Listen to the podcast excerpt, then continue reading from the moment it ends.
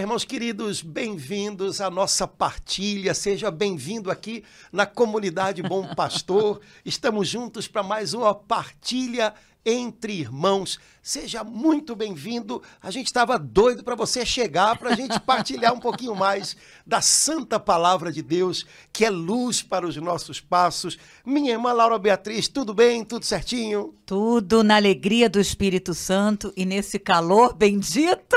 Carioca. Especial nesse início de primavera. Ai, foi boa a peregrinação? Pois é, estamos de volta. Foi, foi. Ai, meu Deus. Mas tudo que é bom acaba, o que é ruim também, né?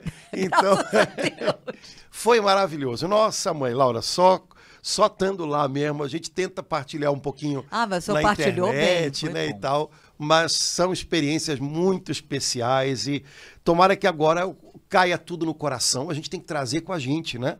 Para que a gente possa é, é, dar frutos agora. Lá em Alençon, que foi a cidade onde Santa Teresinha nasceu, é, quem está cuidando do santuário são as irmãs carmelitas mensageiras do Espírito Santo. São irmãs brasileiras. A congregação, congregação foi brasileira. fundada aqui, pois é. Estão lá? Estão lá, umas irmãs jovens, animadíssimas. E achei bonitinho porque a irmã que nos recebeu, logo no comecinho, disse que bom que vocês estão fazendo uma peregrinação. Aí ela disse assim, eu li um dia no livro que peregrinar significa rezar com os pés. E é verdade, Ai, né? que bonito. Então você caminha e o seu Ai, caminhar, o seu buscar, o seu ir a um lugar especial para né, se conectar com Deus, no fundo tem sentido porque é uma forma de oração, porque é um desejo que você está expressando a respeito de Deus. Então, é, esse, esse rezar com os pés cansa, mas é muito legal e para mim foi uma experiência muito, muito revigorante da alma. Então, Vamos nós agora. Agora o negócio é voltar para casa e dar fruto. e as partilhas foram muito boas, Padre Antônio, que o senhor pôde, a gente pôde acompanhar junto e viver um pouquinho junto o que o grupo, né, viveu em cada um daqueles lugares tão bonito. A nossa igreja, com tantos testemunhos, alguns daqueles santos eu não conhecia, Padre Antônio, eu não, nunca tinha ouvido falar, fiquei encantada com cada um deles, aquela Santa Maria, aquela freira que é Beata, ou Beata Maria do Beata Divino Maria Coração. do Divino Coração. Que nome lindo! É. E é em Portugal, porque ela era alemã de origem, ela era uma condessa alemã, mas depois dela ir para a vida religiosa, ela até, até houve, ela estudou num colégio das Irmãs do Sagrado Coração de Jesus, de Santa Madalena Sofia Bará. Uhum. Elas tiveram um colégio durante muito tempo aqui no Rio de Janeiro, né? E é uma congregação é, dedicada, de modo especial, era dedicada à instrução de moças de classes sociais elevadas. Uhum. Né? E ela estudou num colégio dessa congregação na Suíça. E quando ela quis ser religiosa, é, a família imaginou que naturalmente ela iria para essa congregação, até porque era dedicada ao coração de Jesus, que era o grande chamego dela. Mas ela conheceu a congregação das Irmãs do Bom Pastor, que era uma, é uma congregação que trabalha com a recuperação de mulheres em risco social, de modo especial mulheres que tinham caído na prostituição. E ela desejou essa congregação. Ela queria servir as mais pobres, né? E, e ela acabou sendo mandada para Portugal. Então, ela, ela viveu o, o, o, pouco tempo de vida religiosa dela, porque ela morreu relativamente jovem, e é, praticamente um, o final todo e como religiosa professa solene e tal, em, no Porto, em Portugal. E, e, ir no conventozinho dela foi uma experiência muito legal, porque algumas irmãs acolheram a gente lá, e uma irmã, que a gente até colocou a foto dela no, no Instagram, que trabalhou 40 e poucos anos em Angola como missionária. E, nossa, que olha que doce. Todo mundo queria trazer ela, de, ela na mala com a gente. mas não deu. E, mas assim foi muito, muito, muito especial. Então, é, de fato, como você disse, é, isso é a nossa igreja. Que a nossa beleza, igreja né? é o que a nossa igreja tem para mostrar são os efeitos da graça de Cristo que habita nela. O que é próprio da igreja é a graça de Cristo. O que é constitutivo da identidade da igreja é a graça de Cristo. Então, o que, é o verdadeiro rosto da igreja? Os santos que ela faz brotar. As, desculpe a expressão, as porcarias são nossas. Às vezes o pessoal gosta de usar uma expressão que é errada, né? A igreja é santa e pecadora. Não, a igreja é santa. Pecador sou eu. A igreja é fonte de santidade. A igreja não é fonte de pecado. A igreja é machucada pelos meus e pelos seus pecados pessoais, pelas nossas escolhas erradas, pelo nosso orgulho, pela nossa é, leviandade. Isso é nosso. E isso machuca a igreja. O que a gente recebe da igreja e que é próprio dela é o amor de Jesus, é a graça transformante do Espírito Santo. Então, o que é característico da igreja, o que mostra a identidade dela, são os seus frutos de santidade. O resto é meu, é seu, é dele, é dela, é nosso. Isso é nosso, isso não é a igreja, somos nós. E isso machuca a igreja. Tanto é que dizem que uma vez um repórter fez uma entrevista com Santa Teresa de Calcutá e perguntou para ela o que, que, a senhora mudaria na igreja. Eu sei a resposta. Né? E a resposta dela, o que, que eu mudaria na igreja? Eu, eu. Né? É, de fato, o que, que precisa ser mudado na igreja? Eu preciso ser mudado na igreja. Você, né, é, é cada pessoa que, que faz parte dela mas que não esgota, não é a igreja. Nós somos membros da igreja, mas nós não somos a igreja. A igreja é mais do que nós. E a igreja é o coração de Cristo atuando nesse mundo, gestando a nós a vida sobrenatural, a vida da graça. Isso é a igreja. Portanto, se eu quero entender o que é a igreja católica, eu tenho que procurar os seus santos. O resto é só sociologia. Eu vou, é, eu vou, ah, vou entender que a Igreja Católica, vou visitar o Vaticano. É, você vai entender o que, que é uma estrutura para servir a Igreja. Às vezes serve bem, às vezes não tão bem. Mas não é a igreja, não precisa ir no Vaticano. Né? Padre Antônio, é, foi isso que o senhor falou que eu experimentei acompanhando santos e beatos que eu nunca tinha ouvido falar. Então, a, a experiência, que a sensação, o sentimento que eu tive foi, meu Deus, a nossa igreja. Porque é, às vezes a gente fica ouvindo, né, Padre Antônio, tantas coisas pesadas em relação à igreja, né? Então, essa, essa peregrinação que o senhor fez com aquele grupo tão, tão, a gente via no rostinho de cada um, né? A alegria, o amor, a ternura do Pai. Meu Deus, a nossa igreja, uma beata é, é, lá em Portugal que não era portuguesa, que era alemã, alemã, é, na congregação do Bom Pastor. Gostei do nome. Eu adorei também. Gostei do nome. Depois Aquele Dom Columba Marmion, meu Deus, então é, é uma riqueza muito grande, muito grande. A nossa igreja, é, que, que o Espírito Santo tem levantado. Isso aí nos encoraja, nos enche de alegria, que às vezes a gente vê cada notícia pesada de um, de outro, de um padre, não sei o quê, não sei o quê. Então, isso reanima a nossa fé. Isso enche o nosso coração de alegria, de gratidão a Deus e, e dá vontade, Senhor, muito obrigada, tua igreja santa. O Senhor suscitou tantas pessoas. Quando a gente conhece um pouquinho deles, a gente fica mais animado. Ah, o Senhor fez isso no coração dele, pode fazer no é, meu também. Na verdade, Laura, se a gente for pensar assim com clareza, né? O que, o, que, o que sai em notícias, normalmente os pecados dos filhos da igreja, não era para ser notícia, porque isso é, isso é o ser humano naquilo que ele tem de mais corriqueiro e naquilo que ele tem de mais chão. É o que a gente faz quando a gente se deixa arrastar pelos impulsos da gente. Alguém se surpreende com isso? Por outro lado, o que normalmente não vira notícia, pois que é, é o que o Espírito Santo faz quando a gente se, con se deixa conduzir por ele isso é que era para ser o extraordinário. Exatamente. isso é que é o incrível, né? É, isso é que devia chamar atenção, porque isso é inaudito. A gente sozinho não consegue fazer. Né? A gente sozinho não, não tem esse grau de generosidade, de entrega de vida. Então, isso sim merecia virar notícia. Agora, burradas, erros nossos. Por que notícia? Porque, no fundo, no fundo, isso é o trivial da gente. Isso é o que a gente faz sozinho. O bonito é o que a gente faz com Deus. Né? Isso é que é o diferencial. Então, quando uma pessoa se interessa por conhecer a vida dos santos, conhecer é, a história da nossa igreja sob esse ponto de vista, quando não é por uma questão de curiosidade, ficar só decorando coisas, mas quando é uma, é uma, é uma, é uma gratidão, quando é uma, um encantamento, nossa, isso faz um bem enorme para a gente. Nossa. Porque a gente vê pessoas que tinham tudo para dar errado, que nem nós, e de repente a gente olha, nossa, como é que essa pessoa deu certo, né? Como é que essa pessoa, é, como é que Deus fez algo lindo nessa pessoa e pode fazer em mim também. Amém. Pode. Foi esse o sentimento que eu tive. E por falar em pessoas que tinham tudo para dar errado e que o Senhor fez algo extraordinário, Padre Antônio, muito obrigado. Obrigado, igreja no Brasil. Eu estou amando São Paulo.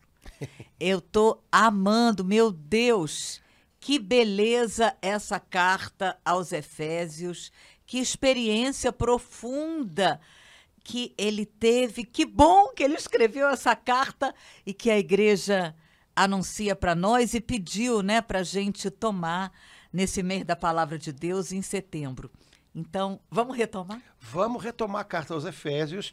É, ela é realmente é o meu é o meu, meu livro preferido da Bíblia. Ganhou, assim, de no lo... concurso. Ah, já está até tá sol, sol, soltando da Bíblia já, porque... Tem que colar essa é, é, tem sim. Ela, ela, ela é especial.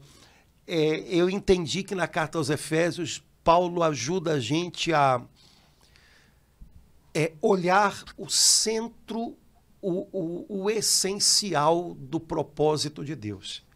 Nossa. Deus é simples. E tudo que ele faz, e tudo que ele alcança, e tudo que ele move, é movido por essa simplicidade que é característica dele.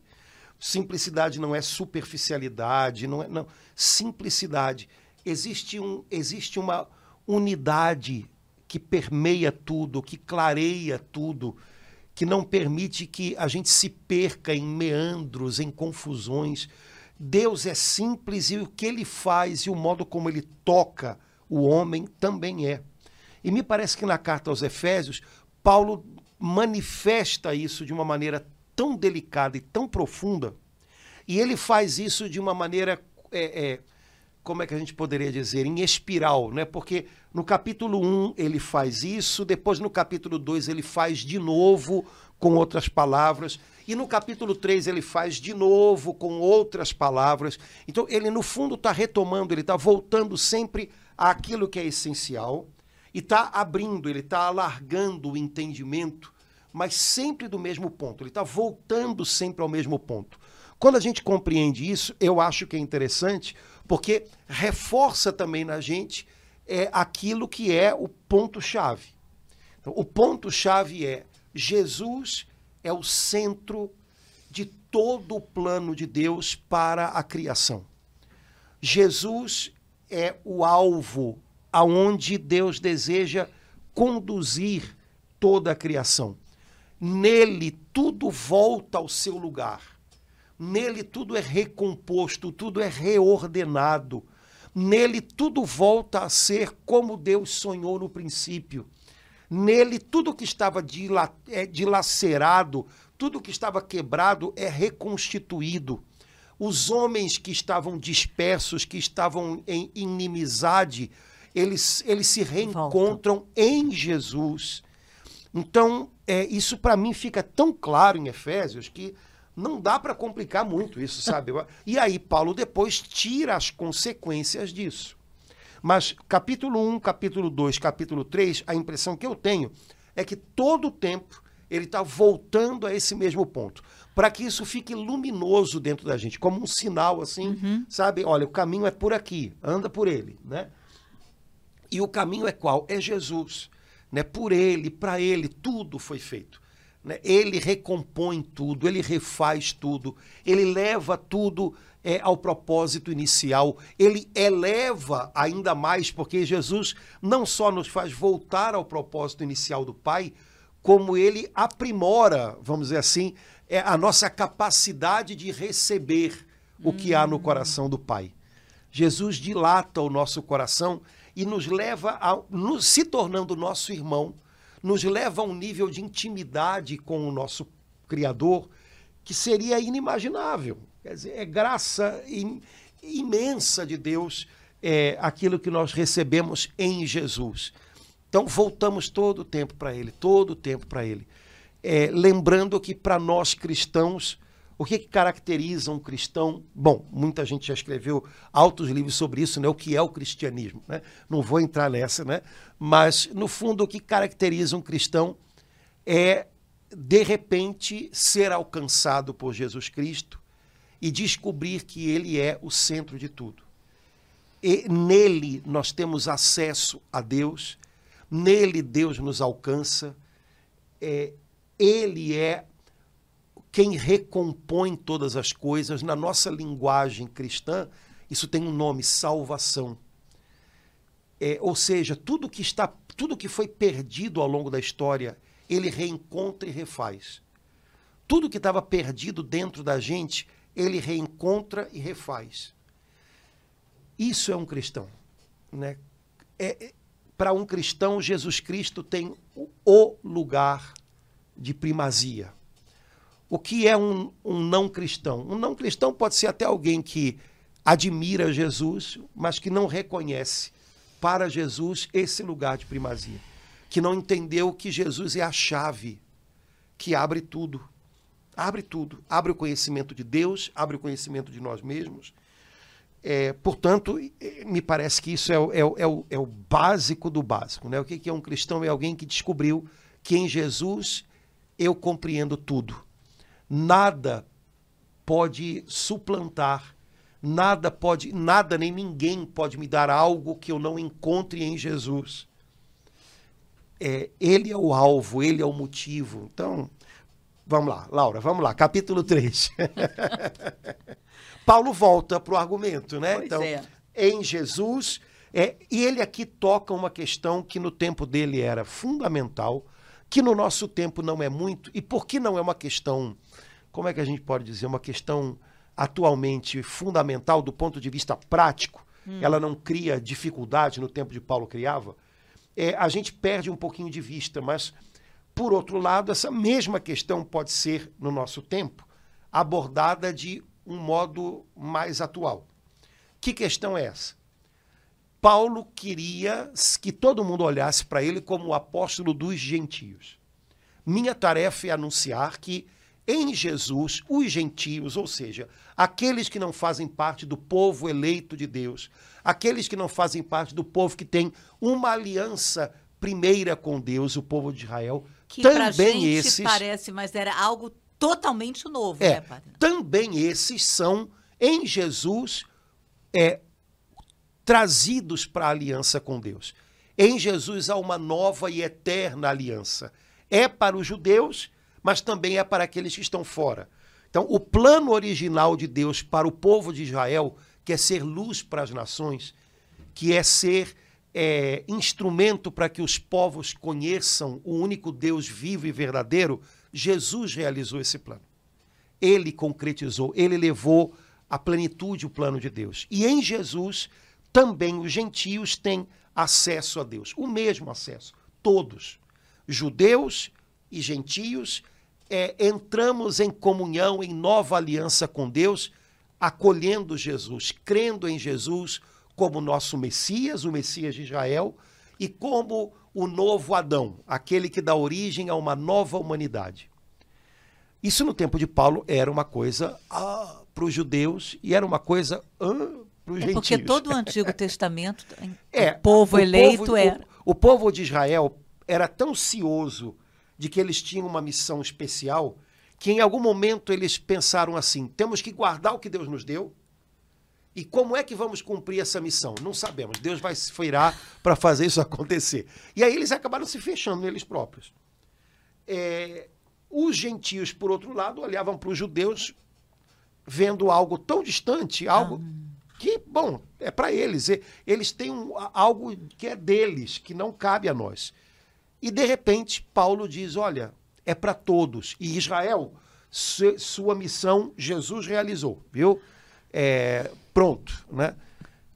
Pronto, literalmente. Quer dizer, o plano foi colocado em marcha, está em atuação e não volta atrás. Ponto. É, Bom, isso era um problemão, porque os judeus estavam acostumados a pensar que, para salvaguardar o que Deus havia lhes dado, eles tinham que se segregar dos outros. Então, eles empurravam o tempo inteiro os gentios para fora. E os gentios, por sua vez, não imaginavam que o que importava aos judeus importasse a eles. E Paulo vem dizer: olha, é, Israel, Jesus cumpriu a tarefa, então é, ele não queria que os judeus deixassem de ser judeus, ele só queria que os judeus, a partir de Jesus, fizessem o que era o trabalho que Deus queria agora. Anunciem a todas as nações. Não tenham medo de quem está fora. E, por outro lado, Paulo dizia aos pagãos: olhem, esse Jesus, que é o Messias de Israel, que é o Cristo, ele é o Salvador de todos, hein? Ele tem algo para vocês também. Altamente novo e assustador, né? É, e isso trouxe consequências práticas para todo mundo. Essa questão é a questão que, no fundo, no fundo, permeia todo o Novo Testamento. Uhum. Sem isso na cabeça, você não entende muita coisa dos evangelhos, você não entende nada das cartas de São Paulo e por aí vai. Essa questão hoje para a gente não é tão complicada, é. porque aos poucos a igreja foi se tornando uma comunidade muito mais de pessoas de origem gentia, ou seja, que não são de origem judaica, do que era naquele tempo. Então, eu e você somos gentios. Gentios. É, isso perdeu um pouco o, a dramaticidade. Mas hoje, isso tem de novo uma certa dramaticidade, por quê? Nós vivemos num mundo que o pessoal gosta de chamar plural um mundo de diversidade. Nós somos muito ciosos das peculiaridades de cada região do mundo, de cada lugar do mundo. Ao mesmo tempo que falamos de globalização, é, Hoje nós dizemos, olha, é, no fundo, no fundo, é, não há nada em comum entre os seres humanos de todos os povos. Cada cultura é diferente, cada cultura é totalmente diferente das outras, não tem nada a ver com as outras. É, e aí, no nosso tempo, nós cristãos temos que dizer: olha, é, os homens é verdade, são diferentes. Os homens é verdade, têm culturas diferentes, mas esse Jesus que nós anunciamos, ele continua sendo para todos. Isso para o nosso mundo de hoje é escandaloso. Uhum. Né? Jesus é salvador dos brasileiros, dos chineses, dos africanos, dos europeus. É, não, não, mas Jesus, não, para a nossa sociedade que já é pós-moderna, não, também para a pós-modernidade, Jesus é a resposta. É, e para aqueles que ainda estão na pré-modernidade lá na África, também é a resposta. E todas as nossas diferenças, as legítimas, podem ser acolhidas e as que devem ser superadas, porque representam o que há de ruim em cada cultura, podem ser purificadas e transformadas pelo Evangelho de Jesus. Então, o que Paulo disse, e João Paulo II, acho que a gente já comentou isso, adorava usar essa expressão Jesus é o salvador de todos os homens e do homem todo. Uhum. Isso a gente precisa continuar dizendo hoje e acreditando hoje. Jesus faz sentido para todos. Onde quer que você fale de Jesus de uma maneira respeitosa com o jeito de ser de cada povo, mas lembrando que de fato ele é uma novidade, mas é a novidade que traz vida, que traz paz ao coração do homem Jesus vai mexer com as pessoas, ele tem esse poder, é dele. Não é uma questão de propaganda, quem faz a melhor propaganda ganha. Não, não, não, não. É de, ele é poderoso para alcançar corações e, e povos. É, e nós precisamos acreditar nisso ainda hoje. Né? Jesus é o Salvador de todos, também daqueles que ainda não o conhecem. É, portanto, isso tem que ficar claro para a gente hoje. É uma outra maneira de tratar com a novidade que Paulo está contando para a gente na carta aos Efésios, mas é uma necessidade para outro. Caso contrário, alguém poderia imaginar: bom, eu sou cristão, Jesus me salva. Mas uma pessoa que é budista, Buda, não, não, não, não, não. Jesus é salvador de todos, de todos. os que são salvos.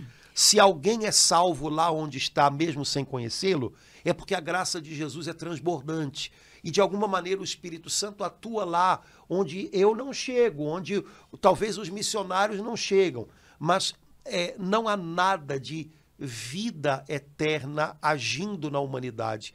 Não há nada de sobrenatural agindo na humanidade que não seja é, transbordamento da plenitude de Cristo, da qual todos participamos. Dizer isso, lembrar disso e aproveitar isso como um elan, como para nos fazer evangelizar, acho que é algo importante eu posso falar de Jesus no lugar mais diferente do meu. Mas se eu falo de Jesus de maneira transparente, atento às necessidades do outro, Jesus é capaz de chegar no coração dele. Padre Antônio, então, para viver isso tudo, é que é no, no versículo 14 ele fala: Por esta causa eu dobro os joelhos intercedendo é, é, por todos esses que estão distantes, que não conhecem Jesus, essa passagem tão, tão conhecida, mas é, de ouvir falar, mas talvez a gente não, não tenha ainda parado para mergulhar nessa oração que aqui na nossa Bíblia Ave Maria súplica para compreender o amor de Jesus Cristo. Nesse momento que ele que ele faz essa oração, se a gente fechar os olhos, a gente pode contemplar São Paulo realmente prostrado, orando por todos aqueles né, é, que que estão totalmente afastados, né, que não têm chance ainda, né, de conhecer Jesus. E aí ele fala isso tudo que o senhor acabou de falar, né? É, vamos, vamos pegar cada, cada frase, porque vamos pegar é cada é bonito frase um demais. é. Primeiro, Paulo está mostrando para a gente aqui como ele orava. A gente estava comentando antes da, de, é. de, entrar aqui, né? Que seria maravilhoso a gente fazer, quem sabe fazer por aqui mesmo, um estudo bíblico com as passagens da, do Novo Testamento em que Paulo diz: Eu oro, eu peço, eu louvo. Eu suplico, eu né? intercedo, eu clamo. Porque Nossa. é a maneira como um apóstolo reza. E me parece que é uma boa maneira da gente aprender a rezar, porque a gente às vezes se gasta nas nossas orações com coisas uhum. que não precisavam de tanto tempo. e a gente às vezes se perde daquelas que são mais essenciais. Né? Então, Paulo diz: por esta causa, dobro os joelhos em presença do Pai, ao qual deve a sua existência toda a família no céu e na terra. Então, primeiro, ele ora ao Pai. Ele, obra, ele ora de joelhos dobrados ao Pai. E ele dá uma característica do Pai Celestial. O Pai Celestial é a origem de toda a família no céu e na terra. Aí eu leio dessa maneira: a, o povo de Israel é a família de Abraão. Então o Pai Celestial está na origem dessa família. Mas todas as outras famílias da terra, é o que Paulo diz, também devem a ele a sua existência. Então, todas as famílias das nações é, tem o, o mesmo Pai Celestial na sua origem. É, quando o homem foi expulso do paraíso, Deus retirou do homem muitas bênçãos que ele havia dado ao criá-lo.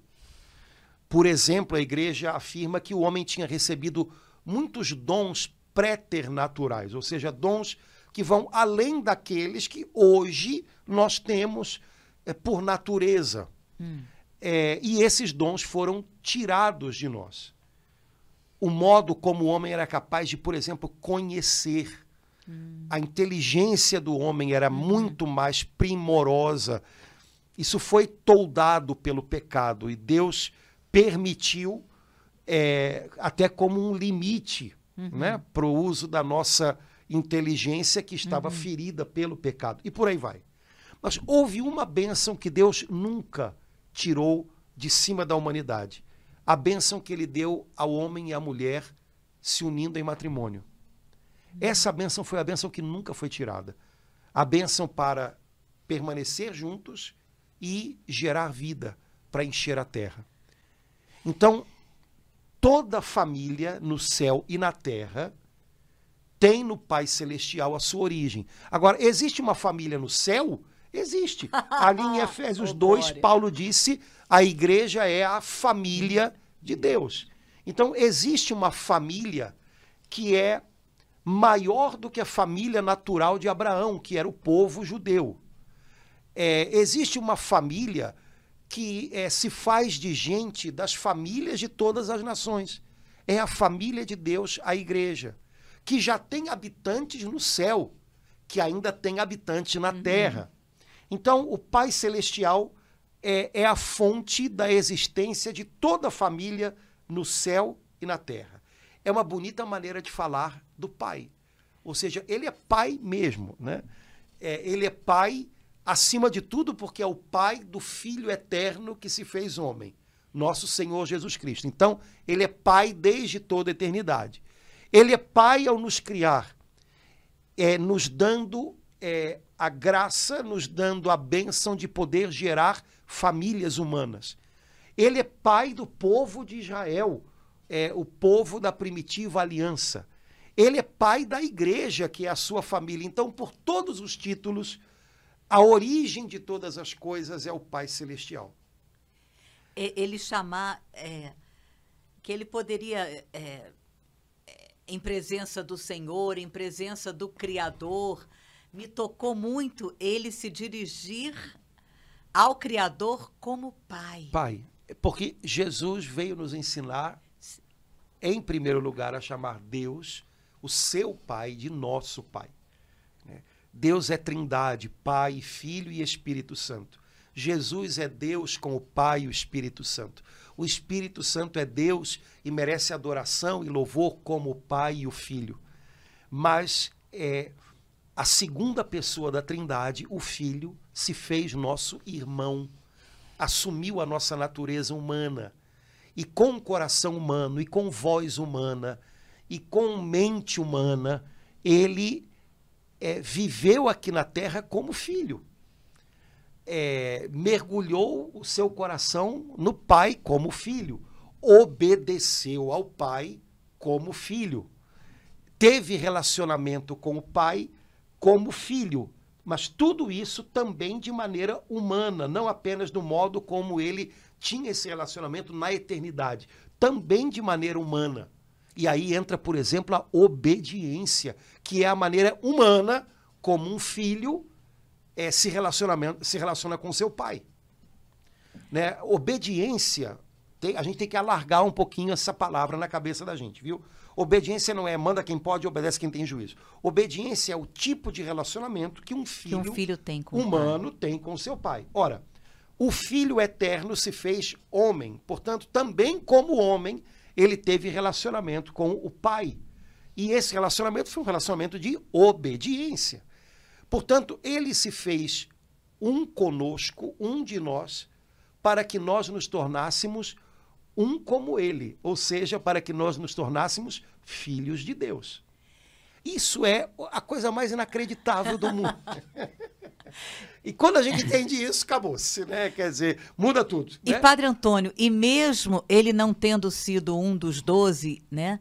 Mas que intimidade com o Pai, que intimidade com Jesus para ele é, fazer essa oração chamando Deus de Pai. Mas é assim que a, gente, a igreja ensina a gente a orar assim. Quando a gente participa da liturgia da igreja, todas as vezes que, por exemplo, na missa, na no missa. comecinho da missa, ó Deus, ó Deus é o Pai, ó Pai, por nosso Senhor Jesus Cristo, na unidade do Espírito Santo. Laura, toda a missa, só tem duas orações na missa que não toda a missa é dirigida ao Pai. Ou seja, Jesus está conosco. Todas as horas, menos mesmo a, a, a menos a, a, da paz, né? É, Jesus e o Cordeiro de Deus. E Cordeiro de Deus. Mas Jesus está conosco é para nos, nos unir à filiação dele, uhum. ao ser filho Ai, dele. É, Jesus se oferta ao Pai uma vez por todas e essa oferta perdura e em cada Eucaristia essa oferta celebrada é, se atualiza em cada um de nós. Ele, ele, ele na Eucaristia, na missa, ele nos atrai para dentro da oferta dele para que a minha vida seja oferta de filho ao Pai como a vida dele. Hum. E a gente precisa for, forçar um pouquinho a gente mesmo a, a aprender a orar desse jeito. Uhum. Né? E, e, a gente não se força muito, simplesmente quando a gente aprende a orar com a igreja. Então, aqui, é, de uma forma muito clara e, e terna, né? A gente está aprendendo, São Paulo está também, como acontece na missa, nos ensinando a orar, a nos dirigirmos ao Pai junto com Jesus, em nome de Jesus, na força do, Espírito, Espírito Santo. Santo. O Espírito Santo que vive em nós, ele vive em nós para nos atar a Jesus, para nos identificar com Jesus. E a nossa identificação com Jesus chega a tal ponto que quando a igreja ora Pai, é Ele orando em nós. E quando a igreja ora Pai, é a igreja confiando que a sua voz chega ao coração do Pai unida à voz de Jesus. Ressoa com, em uníssono com a voz de Jesus. É, e essa é a tarefa do Espírito Santo, é nos unir de tal maneira a Jesus que a gente se identifique com Ele. Né? É, e identificar-se com Jesus é, em primeiro lugar, ser filho. Né? Então é disso que Paulo está falando. Então vamos continuar, senão não acaba. Aí ele diz assim: Eu dobro os joelhos diante do Pai, versículo 16. Para quê? Então, o que, que ele pede na oração? Para que vos conceda que sejais poderosamente robustecidos pelo Espírito Santo, com o objetivo do crescimento do vosso homem interior. Então, eu disse essa frase inteira, mas só cortei uma coisa em outra para ficar mais clara. Né? Uhum. Então, eu oro para que o Pai conceda que vocês sejam robustecidos pelo Espírito Santo, para que o homem interior, ou seja, para que essa identidade íntima de filhos de Deus que vocês carregam, para que ela cresça e tome conta da vida de vocês. Então, primeira coisa que eu acho legal é a palavra robustecidos, né?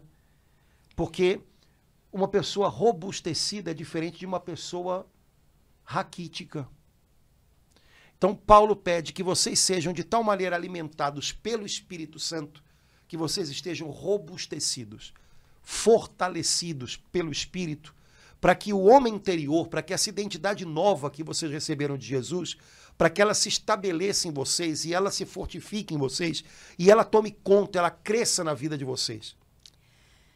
Padre Antônio, eu é, senti assim uma profunda compaixão é, em São Paulo, orando assim, dessa forma, como que é, ele, para ele orar assim, é porque ele via que sem isso a gente parava no tempo no espaço, a gente poderia começar uma vida na graça, não sei que experiências ele teve, mas para ele orar dessa forma, com essas palavras, eu sinto que ele está assim clamando, suplicando com muita compaixão.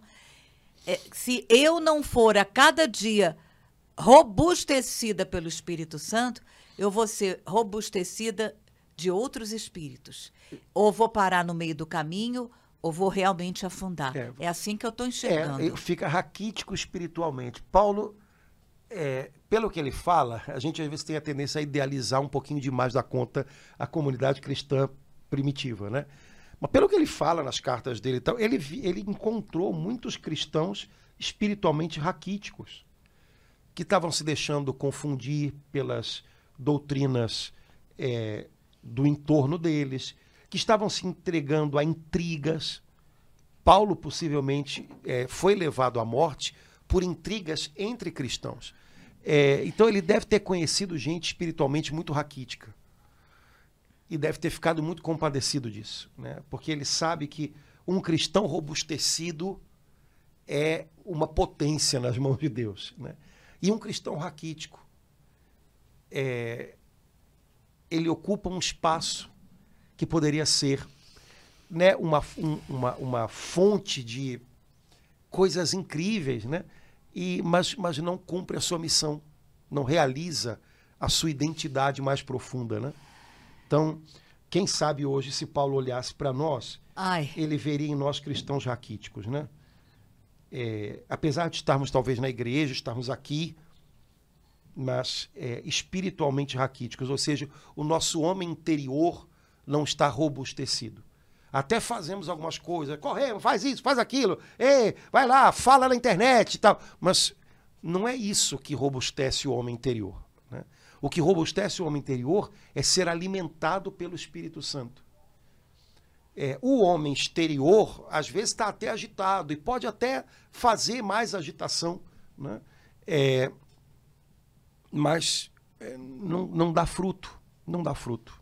Né? Então, hoje, acho que seria, né, por mais que seja uma pergunta dura, mas seria uma pergunta importante. Eu estou interiormente robustecido ou eu estou interiormente raquítico?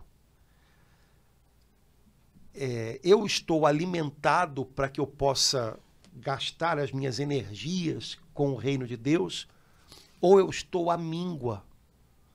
E às vezes nem percebo isso, porque externamente eu estou, é, hum. mas por dentro, à míngua.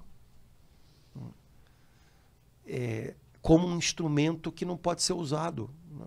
Essa semana eu estava rezando, me veio a imagem de um, um martelo ou uma faca uma, sem, sem corte, sem força. Hum. Quer dizer, é, é, tem o potencial de cortar, tem o potencial de, né, de, de ser usado por um artesão, mas não serve porque não está afiado, porque não está arrumado, aprumado.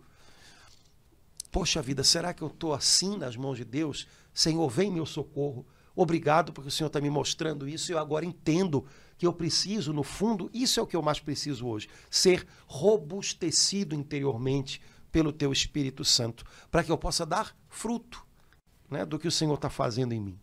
Padre Antônio, eu conheço essa passagem há pelo menos uns 45 anos. É, é incrível né, o, o, que o Espírito Santo faz quando a gente né, para um pouco. Mas a, a compreensão que eu estou tendo agora desse, esse clamor de São Paulo, é isso que o senhor falou, eu, né, é, é, é, o, que, o que ele via ali para ele clamar de, de joelhos dobrados que a gente seja robustecido. Então, ele entendeu que se a cada dia a, a gente não pedir isso para a gente e para os outros, né, a gente corria um risco sério. Né? Sim. E me parece né, que, aí voltando àquela história né, das orações de Paulo é, me parece que isso ajuda a gente a ir ao lugar certo, vamos dizer assim, nas nossas orações. Quando eu oro por mim mesmo, eu oro pedindo isso? Ou eu tenho uma lista de coisas tão grande que passam, que isso nem, nem entra na lista. Ah. Quando eu oro pelas pessoas que eu amo, por quem eu devo interceder, é isso que eu peço? Ou eu peço um monte de outras coisas que até se Deus colocar na mão delas, corre o risco delas se embolarem com aquele negócio, porque não tem condição de assumir alguma coisa né, daquelas que eu peço né, para elas. Mas eu imagino um pai ou uma mãe, quando oram pelos filhos. Qual foi a última vez que você, que é pai ou mãe, orou pedindo que o Senhor robustecesse interiormente o seu filho ou a sua filha, para que o homem interior dele ou dela fosse forte? A gente pede um monte de outras coisas. E que se Deus der, tá arriscado até o filho da gente para o inferno. Entendeu? Porque a gente está pedindo errado, a gente está pedindo que ele tenha mais dinheiro. O cara sabe administrar isso. Se ele não sabe, se ele não é espiritualmente robustecido pelo Espírito Santo, cara, você bota mais dinheiro na mão de uma pessoa dessa, ela se embanana. Você bota uma pessoa dessa em evidência, é, num ambiente de sucesso, de fama, essa pessoa se embanana. Agora, se você tem um homem ou uma mulher robustecido pelo espírito, você bota dinheiro na mão dele, ele vai saber o que fazer. Ou você coloca essa pessoa em evidência, ela vai saber se comportar. Mas o que, que a gente reza? Será que a gente tem oração de cristão robustecido? Ou a nossa oração já é indicativo de que é oração de cristão raquítico? Então, essas coisas todas, acho que né, a Bíblia ajuda a gente a, a repensar um pouquinho né, as coisas todas. Então, enfim, vamos para frente, senão não acaba, Laura. Versículo 17. Outra coisa que Paulo pede. Pois é. Que Cristo habite pela fé em vossos corações, arraigados e consolidados na caridade. Então, ponto. Então, isso é o que ele pede. Depois ele vai dizer para que, que serve. Né?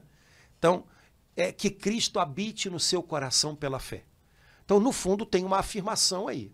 Quando eu creio em Jesus, ele mora em mim. Fé não é, é apenas um achismo. Para muitas pessoas hoje, eu acredito naquilo que eu não tenho certeza. A ciência me dá certezas. A fé, é, eu não posso saber, então eu acredito.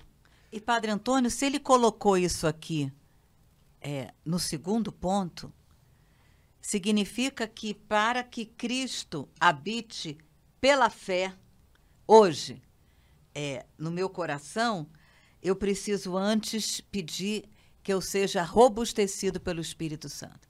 Senão, eu, ele fica lá É, meio. Fé, pois é, fé não é um achismo, fé não é, sei lá, uma, uma, Habite pela fé. não é um argumento que me convenceu. Fé é uma adesão do meu ser inteiro a Jesus. Então a fé envolve o meu pensamento, o meu sentimento, é, tudo que há em mim, a minha vontade, é, e é uma adesão a Ele. Fé é um, é um tipo de relacionamento com Jesus que muda a minha vida. Esse relacionamento me é dado pelo Espírito Santo. É, esse relacionamento me envolve por inteiro, então não é um pedaço de mim. Ah, Eu tenho fé aqui e tenho amor depois aqui. Não. Fé e amor trabalham sempre juntos. Por isso, Paulo diz: é, arraigados e consolidados na caridade, que é esse amor poderoso que vem de Deus. Né? Então, Arraigado, rai- arraigado vem de raiz, né? Exato, né? enraizado no amor né? que vem de Deus. Então, o Espírito Santo suscita fé na gente, mas essa fé não é uma adesão só intelectual. Essa fé é, faz com que eu adira né, a Cristo, dando o meu consentimento a Ele, o consentimento da minha razão a Ele. Eu compreendo que Ele é o Filho de Deus, eu compreendo que Ele é o meu Salvador, eu compreendo que Ele me alcança pelo seu Espírito hoje. E ao mesmo tempo eu não só compreendo, mas eu sou envolvido por isso. E isso toma um lugar é, é, de relevo na minha vida. Isso é amor, isso é caridade. Eu compreendo e sou arrastado a isso. Né? E eu me toquei muito com esse habite pela fé, que Cristo habite pela fé. Porque eu posso acordar amanhã e, e no meu coração habitar um terrível desânimo, uma tristeza, eh, um, um mal-estar. E então. que Cristo habite pela fé. Pela fé, a gente ultrapassa tudo isso. Né, Pela padre? fé a gente tem essas coisas todas, mas não para nelas. Para não dar a impressão a gente que não para pela nela. fé eu não vou ter, eu não vou acordar Não. mal um dia, eu não vou. Não, pela fé, o meu sentimento não me não me paralisa, certo? Então é o, o- a- pela fé que me que traz Cristo a mim, porque Amém. crer em Jesus é aderir a Ele. Quando eu adiro a Ele, é, Ele vem a mim, né? Não é fé, não é só ah tá, não fé é Ele veio, Ele veio e eu acolho por inteiro. Ela ilumina a minha inteligência e ilumina a minha vontade. E por causa dessa iluminação, eu sou capaz de colocar em ordem sentimentos que são a parte mais superficial do meu ser, que de outra maneira mandariam em mim. Aham. Mas que dessa vez, não, eu estou aqui, fazer o quê? Queria sentir outra coisa, mas hoje não está dando, mas eu não vou ser movido por isso. Há muitos anos atrás, eu era moleque, eu ganhei um folhetinho desses que eu não sei se alguém que dava, o pessoal, antigamente da Assembleia desse, o pessoal dava umas coisinhas na rua, né, pra gente, mas eu, eu guardei aquilo muito tempo, que era um, era, um, era um folhetinho que tinha um trem, um folhetinho que falava de fé, poucas frases, e tinha um trem. E no trem estava escrito, assim, tinha locomotiva estava escrito fé. Aí atrás estava escrito inteligência, atrás e no último, último vagão era sentimento. É interessante porque muita gente imagina que fé é sinônimo de sentimento. E quem imagina isso quebra a cara rápido. Porque não amadurece, cara. Não amadurece. Minha fé está aqui. Ela às vezes briga com os meus sentimentos. Ela às vezes concorda com os meus sentimentos. Ela às vezes é, é, sei lá, é aquecida pelos meus sentimentos, mas ela não são os meus sentimentos. Tá? E se eu não entender isso, toda hora eu vou estar tendo a impressão de que eu estou começando do zero de novo. Ah, mas hoje eu não estou bem. Ah, hoje eu não estou me sentindo bem. Eu vou fazer o quê, cara? Nossos sentimentos são a parte mais superficial da gente. É a parte que está mais suscetível ao que vem de fora. Então, é, cara, me bateu, ai, encolhi. né? Levei aí. um- uma beijoca, ai, estou me sentindo maravilhoso. Tu vai ficar nessa. Tudo isso é normal. A grande questão é, eu fiz disso a minha locomotiva? Aham. Porque se eu fiz disso a minha locomotiva, em algum momento essa locomotiva não tem combustível para ir para frente. Isso é vagão, tem que colocar lá atrás. A, a, a, a, a locomotiva é a fé, então vamos embora. Ela é que me leva. Ela ilumina a minha razão, a minha inteligência, me faz perceber né, o que a minha razão, às vezes, até intuía, mas não com tanta clareza. Ela ilumina e, e- e fortalece a minha vontade para que eu queira o melhor, para que eu queira a vontade de Deus. E ela, às vezes, briga com os meus sentimentos, coloca eles em ordem, às vezes concorda com os meus sentimentos e às vezes é aquecidinha pelos meus sentimentos. Mas não se identifica com eles. Fé, na linguagem cristã, não é achismo, não é o contrário de certeza. Ciência me dá certeza. Hum, tá. É, a fé é aquilo que eu não sei, que eu não posso explicar, que é ilógico. Peraí, o que é ilógico não tem, às vezes, nem muito a ver com fé, tem a ver só com um erro de cálculo. Sei lá. Né? É, é, fé não é isso. Né? Fé não é, é, acreditar em si próprio. Ah, eu acredito muito em mim mesmo. Isso é fé. Não, não é não, querido. Isso aí é autoconfiança. Às vezes funciona, outras vezes é um desastre. Né? É, fé é, sei lá, é acreditar em qualquer coisa. Isso é péssimo, né? Normalmente, quem não tem esta fé acredita, em qualquer, coisa. né?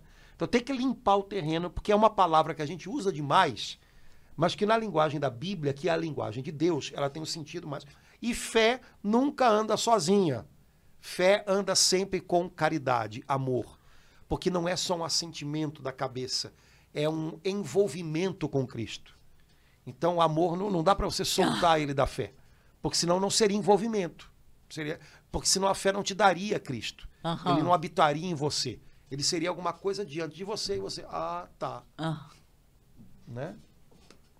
Beleza, Laura? Agora, a partir do versículo 18, ele diz, ele pediu isso, robustecimento do homem Pa- interior pelo Espírito, para. que Cristo habite pela fé nos corações, consolidados na caridade, para quê? A fim de que possais com todos os cristãos compreender qual seja a largura, o comprimento, a altura, a largura, o comprimento, a altura, altura, e a profundidade. Nossa. Isto é, conhecer a caridade de Cristo, que desafia todo o conhecimento, e sejais cheios de toda a plenitude de Deus. Ou seja, ele pediu: olha, eu quero que vocês tenham isso. Se vocês forem robustecidos pelo Espírito e arraigados em amor, numa verdadeira fé em Cristo Jesus, vocês vão ter tudo.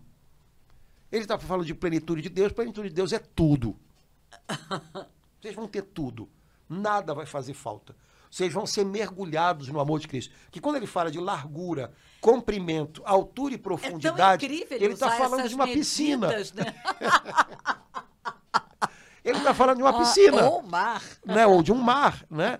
Então que vocês sejam mergulhados nisso, que isso envolva vocês por todos os lados, que isso tenha a ver com tudo na vida de vocês, porque assim vocês vão ser cheios de toda a plenitude de Deus. Ou seja, Deus vai preencher cada área, cada dimensão da vida de vocês. Não, a, a- religião de vocês não vai ser um compartimento, não vai ser uma tarefa de domingo de manhã. Ela vai trazer vida abundante para vocês em tudo. Vocês vão ser mergulhados no amor de Deus e vão ser encharcados nele em todo lugar onde vocês estiverem. Isso é cristianismo. E, e ele completa. Ah, eu não me. Tem uma música linda com esse versículo, Padre Antônio. Aquele que, pela virtude que opera em nós, pode fazer infinitamente mais do que tudo quanto pedimos ou entendemos.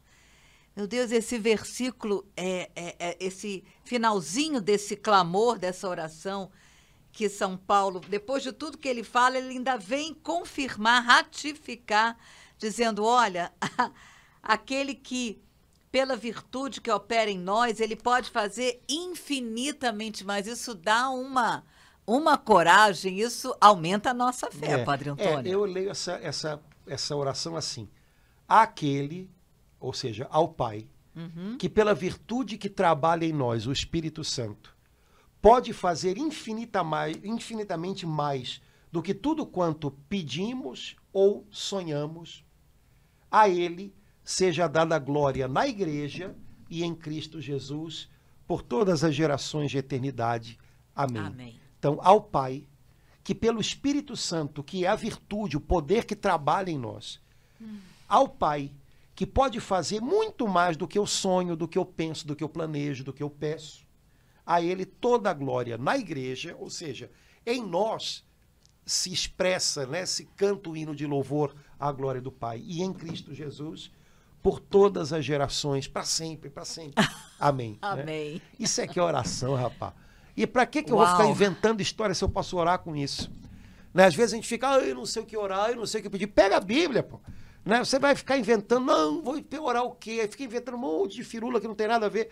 É, ou então ficar achando que tem que rezar, uma, mas a oração disso, daquilo, daquilo outro, daquilo outro. Tá- o pessoal está exagerando na dose. Pega a Bíblia.